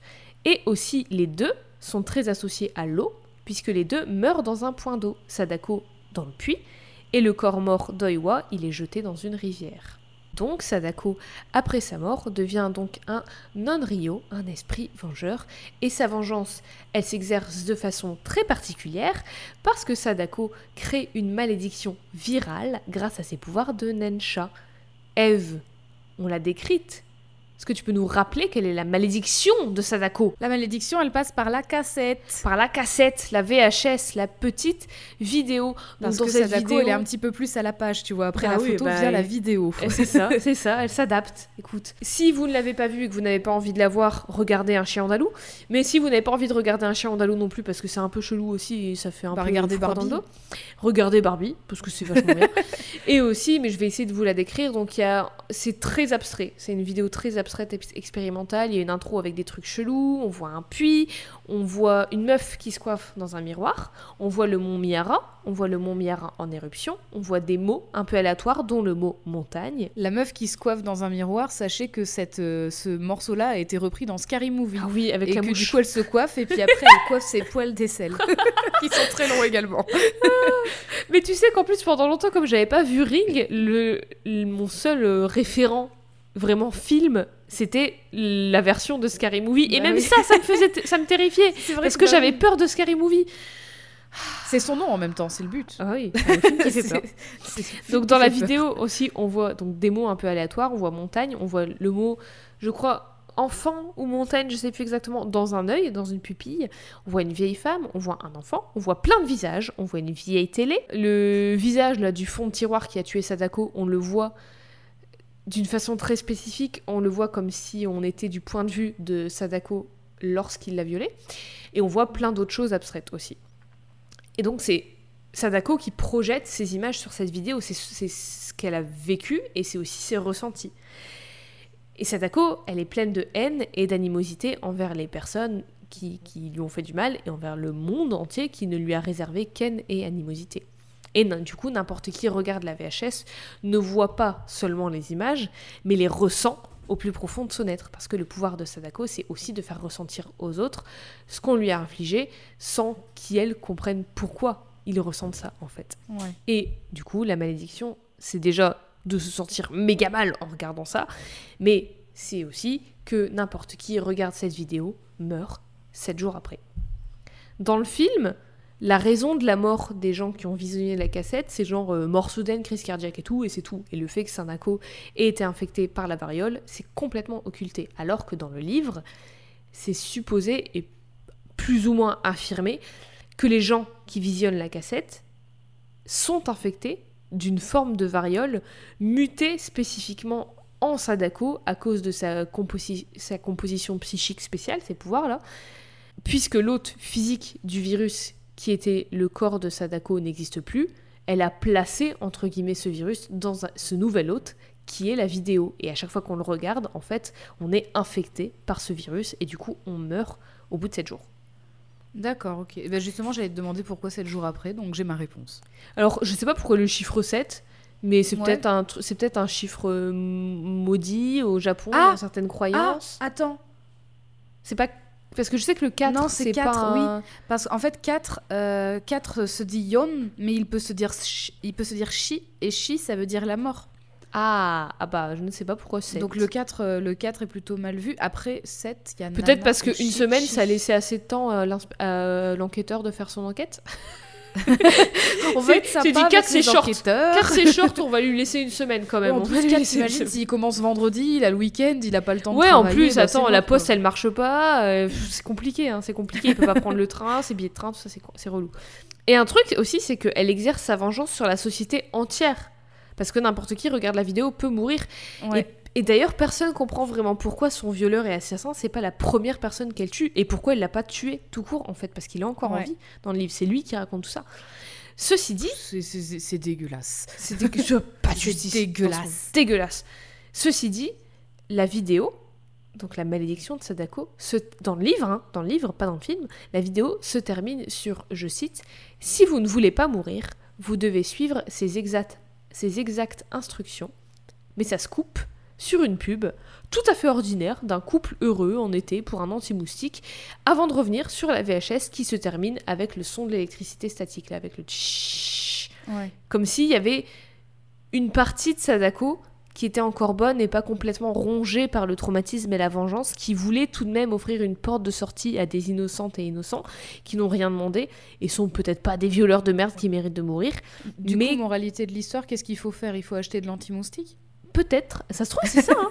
Ça se trouve c'était pas du tout une coupure pub euh, qui, qui coupait. Ça se trouve les exactes instructions c'était aller acheter de l'anti-moustique et voilà vous êtes guéri de la variole. Mais non en fait il y a vraiment ce truc de si vous ne voulez pas mourir vous devez suivre ces exactes instructions et ça coupe et après ça revient à la fin de la vidéo en fait. Et euh, on sait pas pourquoi et tout mais peut-être que c'est qu'il y a une partie de Sadako qui est, qui qui veut offrir une porte de sortie mais qui est pas assez forte pour le faire complètement. On, on sait pas trop, en fait. Et du coup, est-ce qu'on peut dire que ce livre a inventé les chaînes par mail? Moi, je suis, moi, ce, oui, ce livre a inventé la Green Head et tout ça, hein.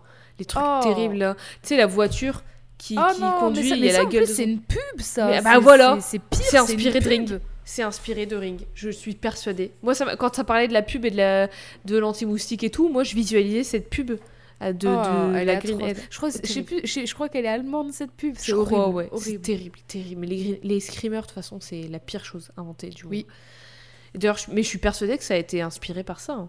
par Ring, hein. c'est sûr. C'est sûr que Mm. c'est inspiré par ça. C'est Et puis, le- les, et puis les chaînes de mail aussi, tu sais, genre euh, si tu veux pas que ça t'arrive. euh, Oui, envoie envoie ce mail à tous tes contacts. Bah, c'est clairement euh, ça. C'est ouais. clairement euh, la malédiction de Sadako, mais en mail. Pas sur. Internet. C'est clairement ça. Mais donc, la vengeance de Sadako, la malédiction, elle peut être vue de deux façons, à mon sens. Soit, assez ironiquement, c'est sa façon à elle de se reproduire parce qu'elle ne pouvait pas le faire de son vivant, de son vivant, et elle a été assassinée pour ça, d'une certaine façon. Soit, c'est une nouvelle forme de virus transmise par une nouvelle forme de viralité, la vidéo et la transmission d'images. Et on peut évidemment raccrocher ça aux médias et au rôle qu'ils ont joué dans la mort de la mère de Sadako, Shizuko.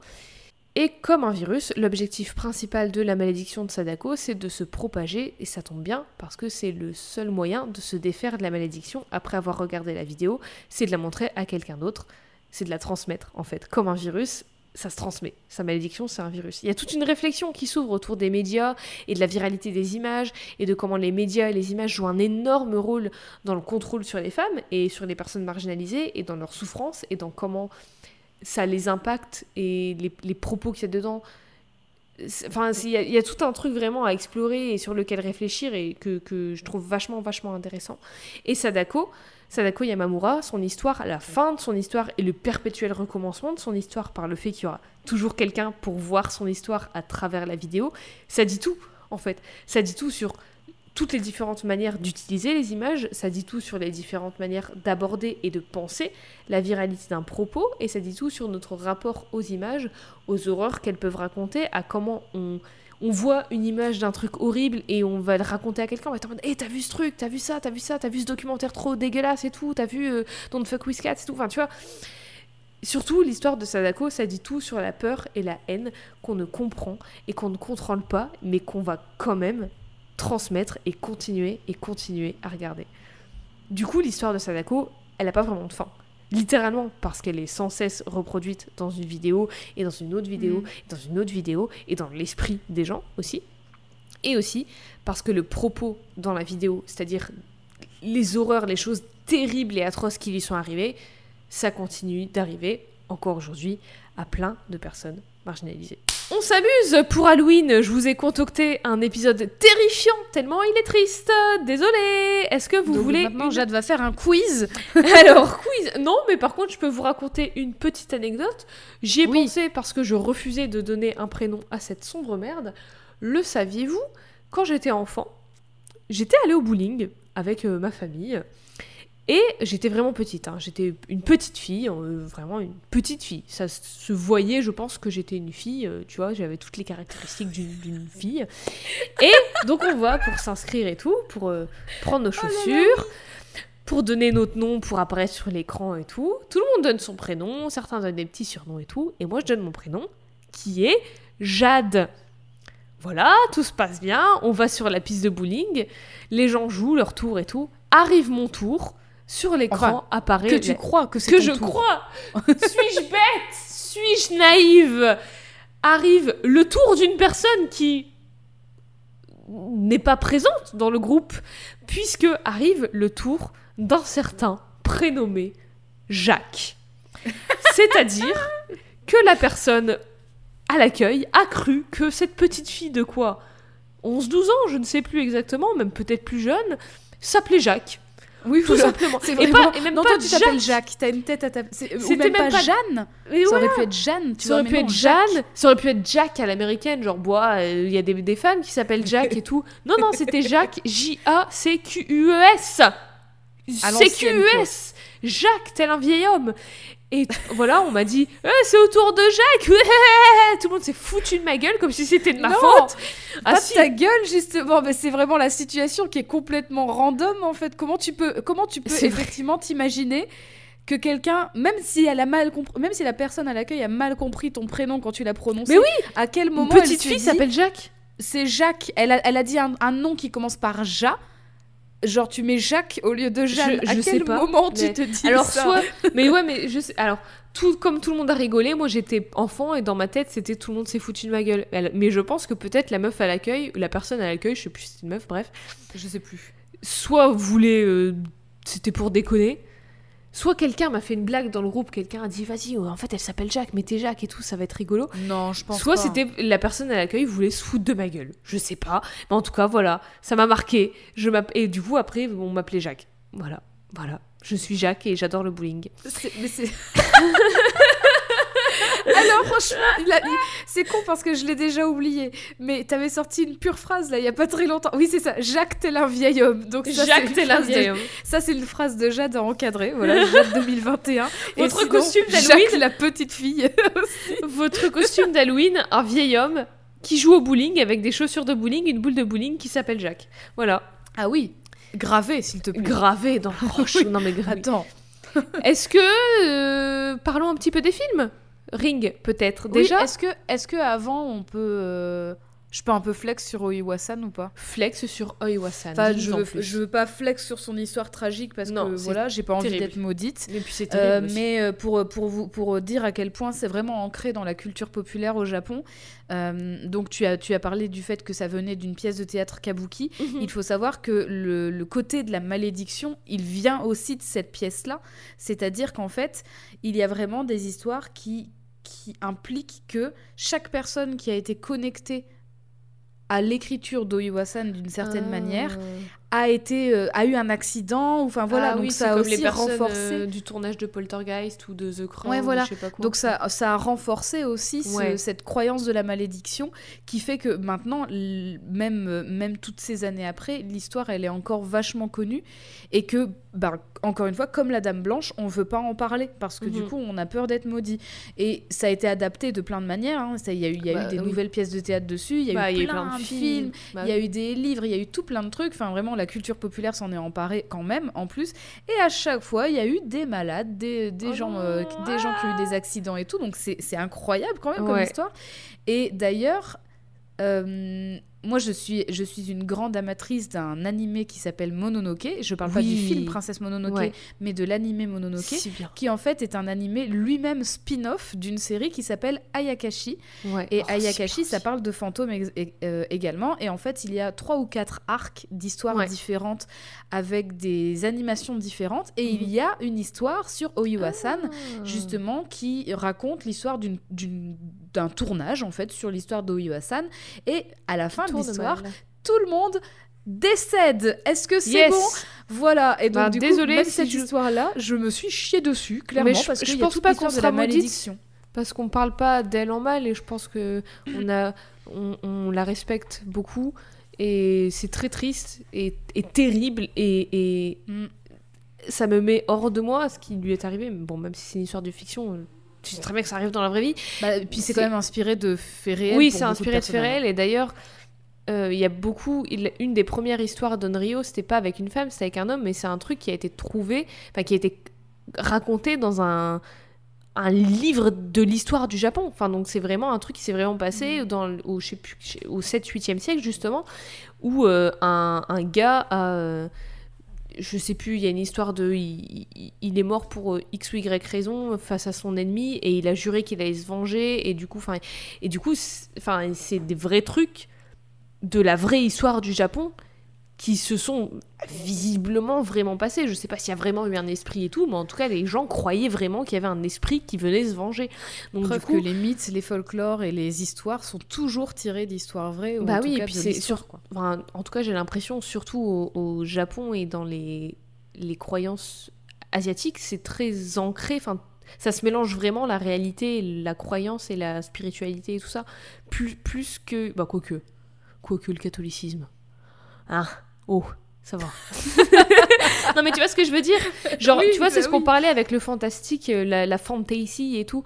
Tu vois, nous, on a, en, en Occident, on a des trolls moches et tout, alors que là-bas, c'est des trucs très ancrés euh, spirituellement et qui font vraiment à la fois partie des croyances et du folklore, mais de et aussi partie de l'histoire. Et je trouve ça. Bah, je sais plus pourquoi On- je partais, mais je partais on a- sur on cette pas, on n'a pas que des trolls moches. Enfin, la dernière fois qu'on en avait discuté en off, toi et moi, je t'avais parlé justement de la bête du Gévaudan, Qui est moche. qui est, qui est Pardon, française, elle est moche. qui est moche, mais qui vient d'une histoire vraie, c'est-à-dire qu'il y a vraiment eu des adolescents qui ont été euh, attaqués mortellement, beaucoup sont morts, et on savait pas, qui- on savait pas ce que c'était, on savait pas si c'était une bête, bah, si c'était un un, homme, on n'en savait rien, et du coup beaucoup de gens ont dit qu'ils ont vu un gros canidé, donc probablement un loup, Oui, bah mais c'est comme incapable de savoir. le Et donc, c'est pour ça que- quoi. C'est pour ça que ça a donné lieu à cette croyance, et Ça, c'est des bah, tu parles de la bête du, du Gévaudan, tu sais que c'est une croyance populaire du coup. Oui, bah c'est des il y a vraiment eu des gens comme morts. Bigfoot ou des trucs comme ça. Mais là, je veux dire que le, les deux gars, là, ennemis au 7e, 8e siècle, Ouais. c'est un truc qui a vraiment marqué l'histoire du Japon. Ouais, Genre, il y a eu... il y a- Enfin, c'était un truc, il y a eu tout un empire autour de ça. Enfin, tu vois, c'est des trucs qui sont vraiment... euh, ça, ça va être l'équivalent de la Première Guerre mondiale, tu vois. Et c'est un... Enfin, euh, un- dans l'impact, je veux dire, tu vois, dans l'impact que ça a eu dans l'histoire Oui, du oui, Japon. Et c'est des trucs... C'est une histoire qu'on va je sais pas, peut-être t'apprendre quand t'apprends l'histoire du Japon, quand, t'es- quand tu vis au Japon. Et c'est des histoires d'esprit. Enfin, tu vois, je trouve ça ouf. Bref, je sais plus pourquoi je par- pourquoi j'ai fait cette euh, cette. euh, Je, cette- je crois que c'est parce que j'avais parlé d'Oiwa-san. digression. Voilà. Mais oui, donc voilà, je pense pas qu'on va être maudit parce que maudite et maudit parce que Oiwa-san, euh, c'est terrible euh, ce qui lui est arrivé, c'est terrible ce qui arrive au, au- au- quand ça arrive à des personnes et voilà. D'ailleurs, je, je veux pas t'inquiéter, mais par contre, euh, l'image de ta vidéo, il y a de la neige dessus, donc je me chie dessus un peu quand même. c'est vrai, je suis dans le noir, pardon. Ah Horrible Voilà, je mets une petite lumière. Hop Et voilà. Bon, ça fait pire que mieux, c'est pas grave. Désolée. Bah écoute, on est dans l'ambiance. Hein. On est dans l'ambiance. Merci. Alors, parlons un petit peu des films, peut-être, pour Oui, euh, changer oui. un peu, euh, un peu. Hein Déjà, dans Ring ou Ringu de 1998. Sadako, elle est interprétée par Rie Ino et Shizuko, elle est interprétée par Masako, aussi une artiste peintre surréaliste qui a vécu et énormément exposé à Paris. Et elle a pas de Voilà. nom de famille, c'est son nom d'artiste Alors- ça en fait, elle a utilisé son prénom comme nom d'artiste, C'est c'est ça. Masako Et son Ouais. nom de famille, Masako Sato. Et elle était une artiste peintre qui a énormément, énormément, énormément exposé à Paris. Et elle faisait normalement, euh, euh, notamment, Bah, de, de ce que je vois, elle fait des assemblages luminocinétiques. voilà, elle fait des trucs donc, qui ont un peu un lien avec la photo et tout ça, et, et- et les médias, les images, au final. Donc tout se relie encore une fois. Alors ça, j'ai déjà dit, mais je le redis vite fait. Dans le film aussi, la personne qui enquête sur la vidéo s'appelle aussi Asakawa, mais elle est une femme, alors que dans le livre, c'est un homme. Visiblement, le genre du perso a été changé parce que ça, apparemment, ça marchait mieux, les femmes protagonistes dans les films d'horreur. Mais du coup, il y a toute une nouvelle dimension d'interprétation possible. Surtout que dans les films, sauf dans la version coréenne, l'intersexualité de Sadako et le viol de Sadako ont complètement été retirés. De ce fait, Hmm. ça a complètement retiré l'aspect transphobe de son meurtre et aussi enlever le viol, ça enlève la notion que Sadako est une victime plus qu'un monstre incompréhensible qui veut juste tuer euh, comme ça quoi. Dans le livre, c'est le violeur de Sadako qui est le monstre, il est inhumain et il est responsable, il est c'est vraiment c'est le responsable du mal avec tous les autres qui ont fait du mal à Sadako. Sadako, elle n'est pas la seule responsable. La meilleure le leçon qu'il pourrait, qui pourrait lui être servie, c'est qu'il soit le dernier à recevoir la vidéo et dans le monde entier et que Oui, du coup il puisse pas la transmettre et qu'il crève Mais ça se trouve, mais tu sais qu'il y a pas de la variole avant. Il y a d'autres livres après. Il y a Spiral, il y a Loop, il y a, plusieurs, plusieurs livres. C'est une franchise, les bouquins. Donc ça se trouve, à la fin, il se passe ça. Je ne sais pas. Je Ah. n'ai pas lu les autres. Dites-nous si vous les avez lus. Mais du coup, dans le film, c'est Sadako qui est monstrueuse et qui est inhumaine et qui surtout, qui est déshumanisée. Parce que du coup, je pense, en tout cas pour le grand public, c'est plus terrifiant d'avoir un monstre, d'avoir un, un mal qu'on comprend pas comme antagoniste de film d'horreur que d'avoir une meuf victime de l'hétéropatriarcat qui veut juste se venger. Et yes, j'ai placé le mot hétéropatriarcat dans un Allez. épisode sur Sadako. Check ça, allez. Jade, elle a une liste de mots à placer tous les jours dans son, dans son parler, dans son verbe. Et tous les jours un nouveau mot. du jour. J'ouvre un dico, je fais hop. Voilà, je placerai le mot grippin aujourd'hui. Je le place Facile. beaucoup trop. Facile, facile. Bon, le seul truc qu'il y a des livres qui, qui, qui restent dans le film, c'est son rapport à sa mère. Et du coup, la justification, de sa- la justification entre guillemets de sa monstruosité, c'est justement qu'elle a assisté aux tortures de sa mère. Parce que du coup, Ouais. dans- sa mère a la même histoire dans le film que dans les livres. Après, plus loin dans la série de films, il y a des histoires de bonnes et mauvaises jumelles, comme quoi Sadako aurait un- une jumelle maléfique et tout. Bon, bref, calmez-vous, ça va bien un moment. Hein. Je... Calmos, et je suis pas allée si loin dans les films parce que voilà. Oui, parce qu'ils ont bien, ils ont bien vu que dans, ils ont bien vu que dans certains films, deux, deux petites filles flippantes, ça, voilà. Tale of Two Sisters, film coréen terrifiant. Ah, jamais je ne le regarderai, mais qui est très très bien parce que comme beaucoup de films d'horreur euh, asiatiques, euh, extrêmement bien écrit, aussi adapté d'un livre, il me semble. Peut-être que je me trompe. En tout cas, l'histoire de Sadako et la franchise Ring continue au cinéma. Puisque en 2019, Hideo Nakata, le réal du film original de 1988, a sorti le film Sadako, très, sobrement nommé Sadako, dans, laquelle, dans lequel la malédiction continue de se transmettre évidemment, et cette fois-ci, elle se transmet par une vidéo YouTube, parce que, comme un virus, la malédiction mute et s'adapte. Je peux pas en parler parce que je l'ai pas vu, parce que j'ai déjà lu le livre et regardé le film de 98, donc je me préserve un peu aussi. Mais voilà, sachez tu infligé voilà. assez de mal. euh, Sachez que voilà. Autre fun fact, et dernier petit fun fact, Ring s'appelle Ring parce que l'anneau, le rond, ça représente un cycle sans fin, comme la malédiction de Sadako. et comme le que- puits.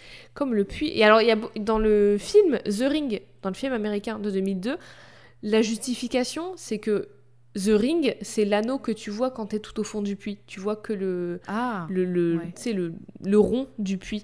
Mais l'auteur, Koji Suzuki, l'auteur du livre, a dit que ça s'appelait que son livre Ring s'appelait comme, euh, comme ça parce que ça représentait un cycle sans fin. Et d'ailleurs, les suites s'appellent Spirale et Loop, donc on- le, le leitmotiv du cycle, il, il est bien là. ouais. Il est bien là. Mais voilà, c'était Sadako Yamamura, esprit vengeur inspiré d'Onryo et d'une vraie femme avec des supposées capacités de photographie psychique. Sadako, c'est une jeune femme qui a grandi avec pas grand-chose, si ce n'est des capacités surnaturelles et surpuissantes. Mais elle a aussi malheureusement grandi en étant aux premières loges de la manipulation et des souffrances de sa mère, à la fois par son père et le public, ce qui pourrait tout, aussi bien être le monde entier aux yeux d'une enfant. Et à l'image de sa mère, la vie de Sadako a été pleine de malheur et de marginalisation à cause de qui elle est et de ce qu'elle sait faire, malgré ses essais désespérés de ne pas se faire remarquer. C'est malheureusement dans sa mort et à cause des choses atroces qu'elle a subies lorsqu'elle était en vie qu'elle laisse son empreinte. Sa mère Shizuko est morte par suicide à cause de la misogynie en mode chasse aux sorcières médiatique, scientifique et tout simplement humaine. Et Sadako est morte assassinée à cause de la transmisogynie, de l'homophobie et de l'intersexphobie, à cause de la haine et de la violence face à l'incompréhensible et surtout face à l'incontrôlable par ceux qui ont le contrôle depuis toujours en fait. Sadako était perçu comme un virus à éradiquer.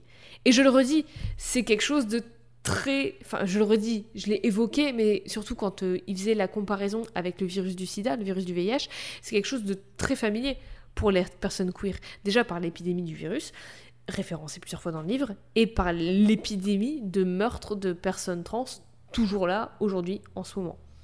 Dans le terrible malheur qu'est son meurtre, Sadako utilise ses pouvoirs jusqu'alors diabolisés et utilise les médias qui ont diabolisé sa mère et la diabolise elle et les gens comme elle pour propager son histoire, son virus, entre guillemets, et par la même occasion se venger, maudire un monde et les personnes le constituant qui ne l'a pas accueilli comme il aurait dû.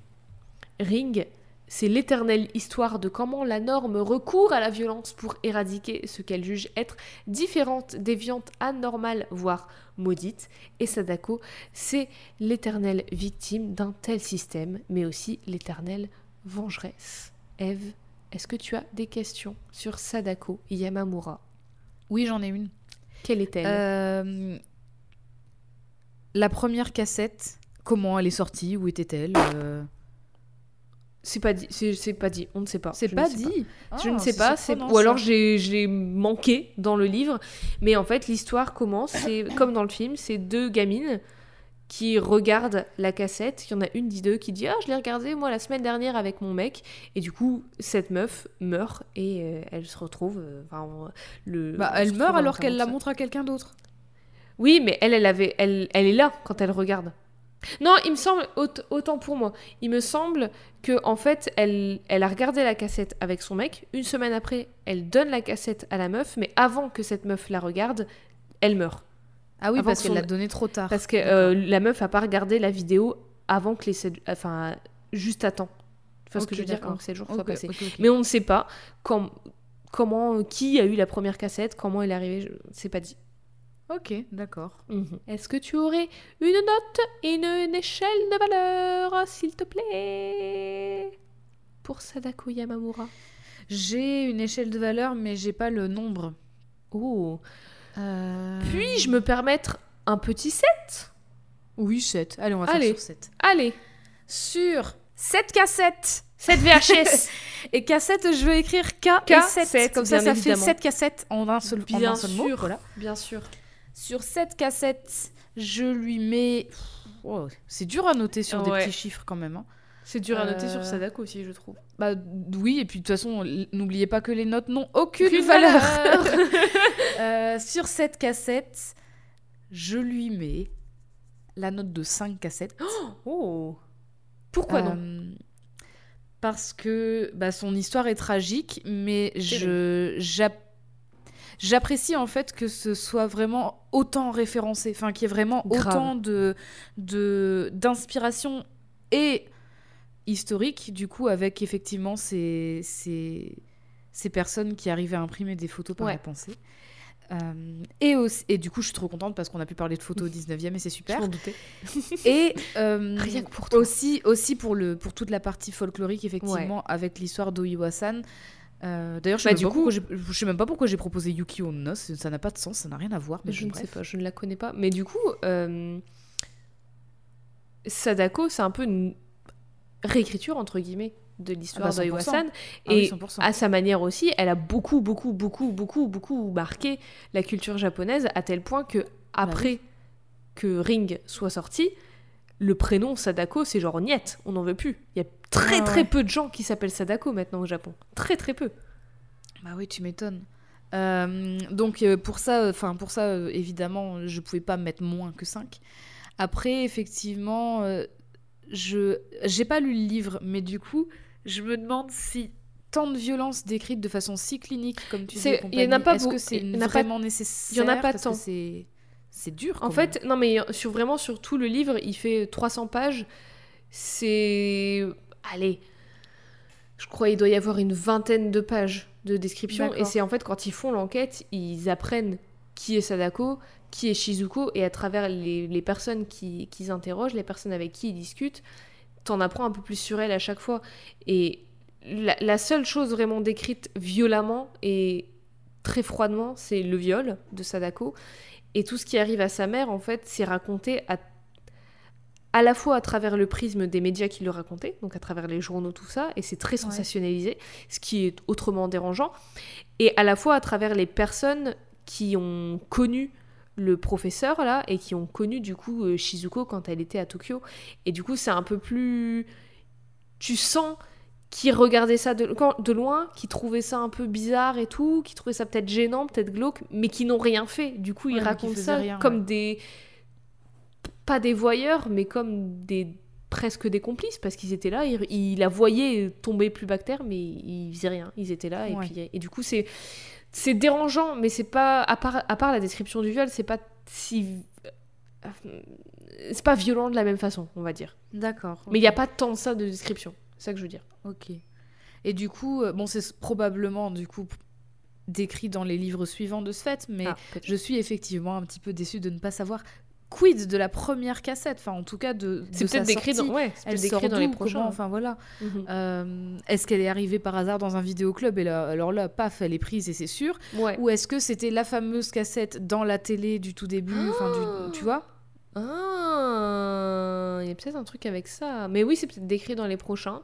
Ouais. Et je j'ai pas du tout lu les, les résumés des prochains et tout parce que je voulais vraiment me concentrer parce que j'ai pas le temps.